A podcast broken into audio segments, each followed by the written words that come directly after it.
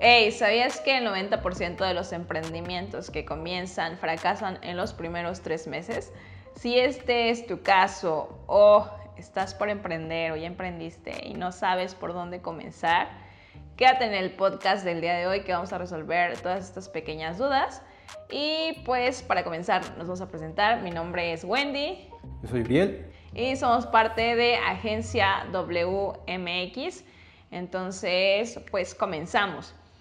El panorama mundial del día de hoy es que eh, a muchos los orilló a emprender, ¿no?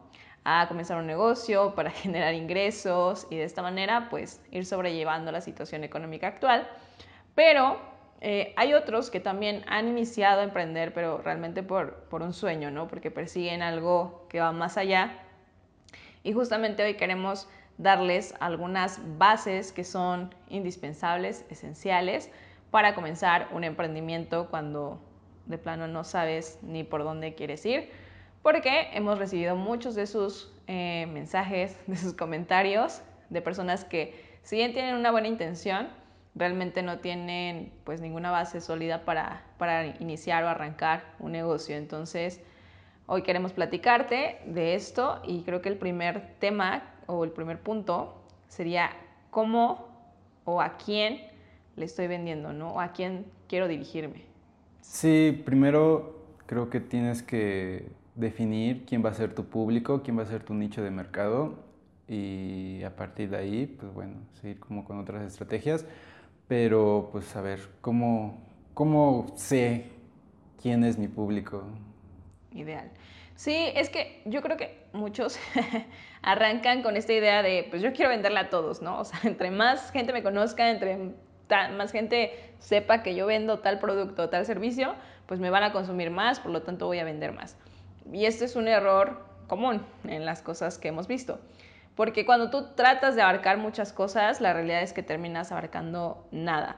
Es mejor especializarte y centrarte en cierto grupo de personas.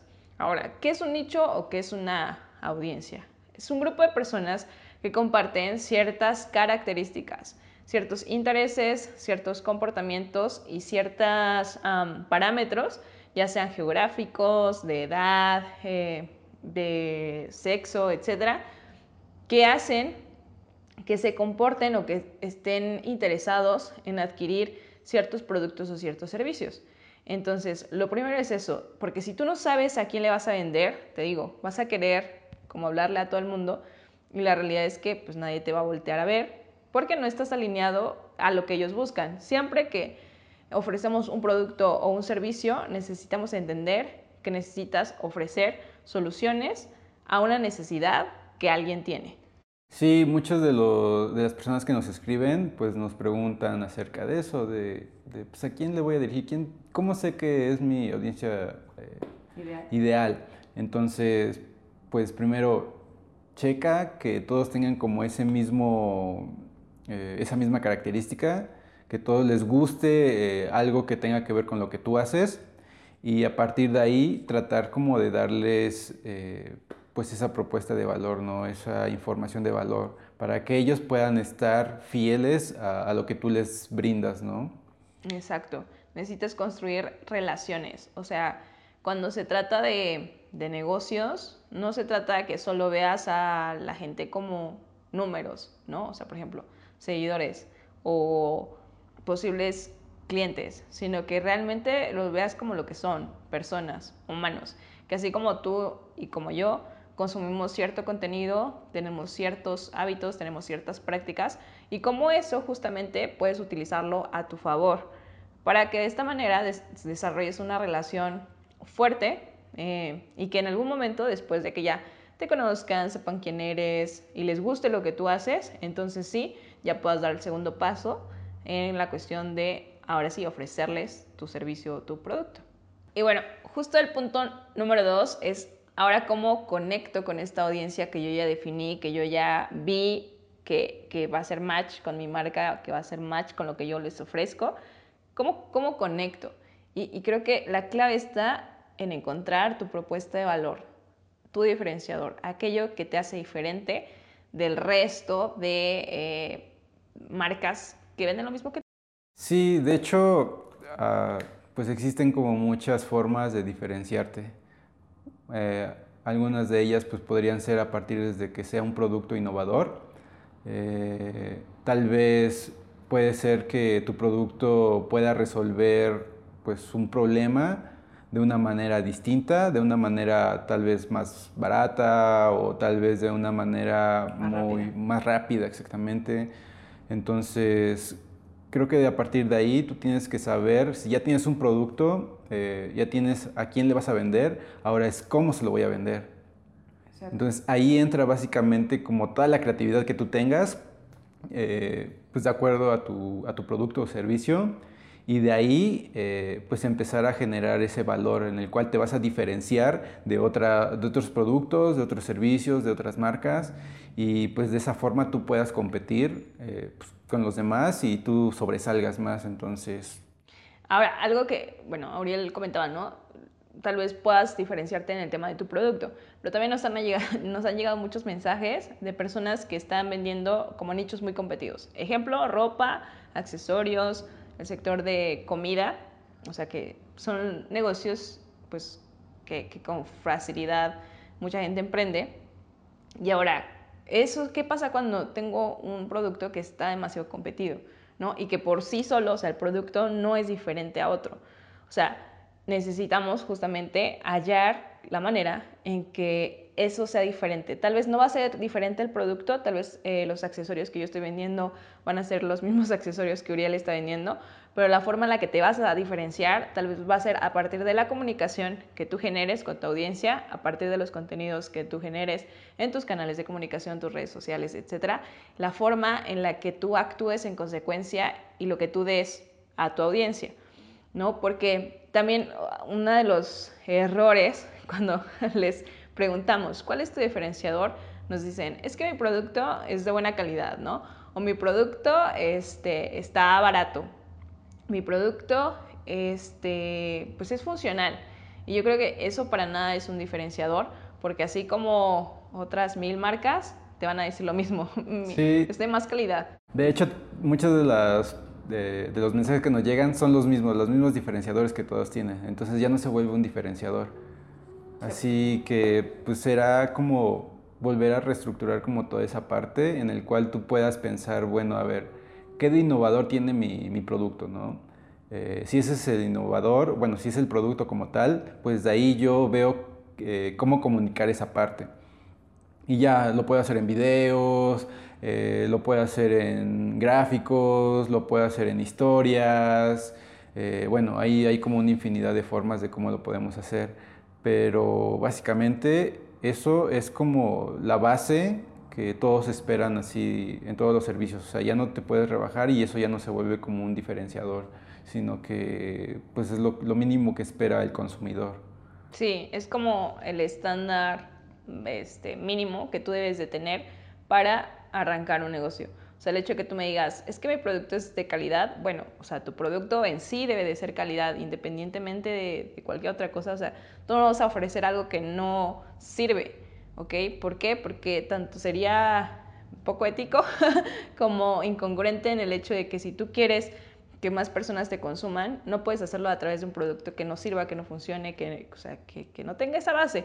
Entonces, el que tú tengas calidad, el que tengas buen sabor, el que tengas buen precio, no te suma puntos extras sobre tu competencia, más bien te mantiene en un estándar de es, es competitivo, pero nada más. Y justamente lo que te da los puntos extra son encontrar esa propuesta de valor, algo que tú das, que es único, que otras personas no lo están haciendo que otras marcas no lo están haciendo. Y el punto número tres es justamente, bueno, ahora que ya sé a quién le voy a hablar, cuál es mi audiencia y qué hago diferente, mi propuesta de valor, ahora creo que la pregunta es, ¿cómo hago que esa gente se entere? ¿O cómo hago que esa gente me voltee a ver? Y creo que ese paso es definir la personalidad de tu marca. ¿okay? Yo creo que todos hemos tenido en algún momento alguna marca que es como emblemática, o sea, que está en nuestra cabeza simplemente porque tiene su línea muy, muy, muy bien definida. yo creo que, por ejemplo, en temas de imagen, el experto es él, en temas de diseño gráfico, o sea, de cómo se ve una marca. Sí, eh, de hecho para resaltar como ese tercer punto, pues estamos hablando como de esa parte de personalidad. Eh, pues ya tenemos un nicho de mercado, ese nicho de mercado tiene como ciertas características en el cual pues tú puedes como basarte en eso y poder generar como una identidad a tu marca.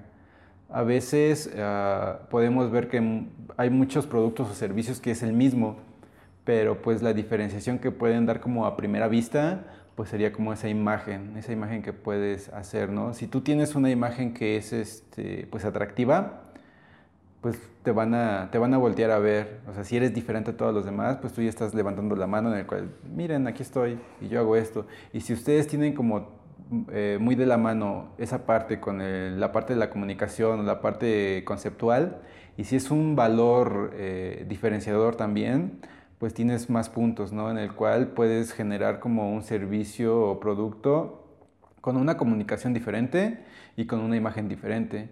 Entonces, todo esto se basa desde a partir del logotipo, eh, los colores, la tipografía, ah, el concepto. Entonces, se trabaja como de la manera en base a, lo que es tu nicho de mercado. Exacto. Y yo creo que Uriel acaba de hablar como todo lo que el cliente percibe o ve de primera mano de tu producto, ¿no? Aquello visual. Y, y también la parte de comunicación cómo es que tú interactúas con tus seguidores, cómo es que te comunicas, eh, de qué manera tú lo haces sentir en todo el proceso, en la atención que le das, en la forma en la que lo atiendes. Y ojo, esto, si bien nosotros estamos más enfocados en el tema digital, también aplica para el punto de venta o el punto de contacto cara a cara con el cliente. O sea, todo eso debe de ser muy congruente entre lo que eres y lo que tú estás diciéndole al mundo que eres a través de tu imagen y de tu comunicación. ¿Por qué? Porque actualmente eh, los humanos no queremos interactuar con marcas, queremos interactuar con personas. Entonces, si tú vuelves a tu marca una marca humanizada en el sentido de que tiene una personalidad, eh, una razón de ser muy bien definida, muy bien trazada y logras que esa personalidad, ese tipo de persona enganche con tu audiencia, créeme que vas a crear una experiencia inolvidable. Y ahí creo que todo, absolutamente todo detalle cuenta. Como decía Ariel, desde la imagen eh, de, tu logo, tus contenidos en redes sociales, tus fotografías, bueno, vaya, hasta el empaque en el que tú abres tu, pedido, es toda una experiencia, o sea, y, y creo que son esas cosas en las que muchas veces cuando iniciamos tal vez no le prestas la debida atención. ¿Por qué? Porque piensas, pues me va a salir caro, este, tengo que invertirle más, eh, tengo que contratar a alguien profesional para desarrollarlo, eh, tengo que analizar cómo, cómo se va a comunicar, hacer un, un, un límite de voz, de tono, etc.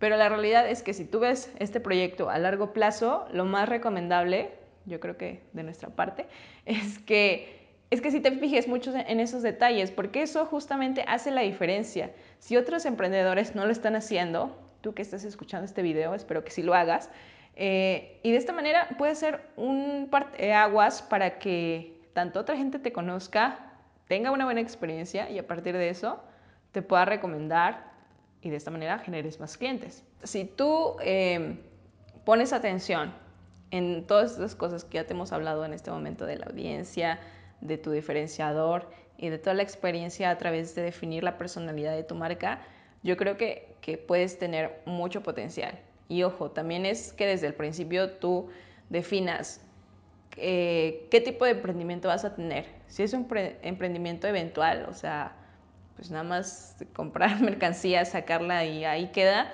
pues tal vez eh, todo este proceso no valga por así decirlo, tanto la pena porque no le estás viendo a largo plazo, pero si tú desde el inicio tienes ese enfoque de voy para cosas grandes, voy porque realmente le veo futuro a esto que estoy iniciando, entonces sientan las bases sólidas de tu negocio, que son estas tres que te acabamos de compartir, y a partir de eso tú puedes ir creciendo, ir desarrollando algo bueno, algo único y algo que más adelante, o sea, más adelante te permita justamente facturar o vender y ganar.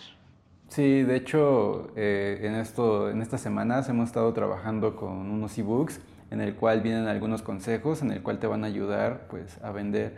En este primer ebook pues, se llama 40 tips para, para vender más.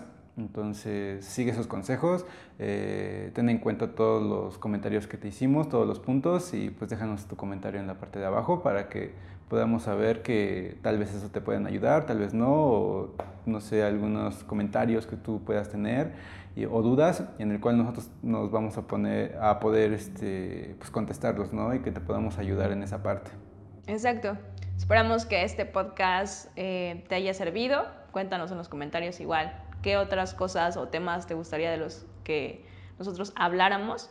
Porque créeme que todo lo que acabamos de decir es porque en las asesorías o en los mensajes que nos han enviado, pues nos han preguntado esas cosas y creo que es recurrente porque todos queremos iniciar, todos queremos ganar, a lo mejor tú tienes el ánimo de decir, voy a lanzar mi marca, voy a lanzarme al mundo del emprendimiento, pero muchas veces ni siquiera sabemos pues, por dónde iniciar. Entonces, esperamos que esto haya sido útil para ti.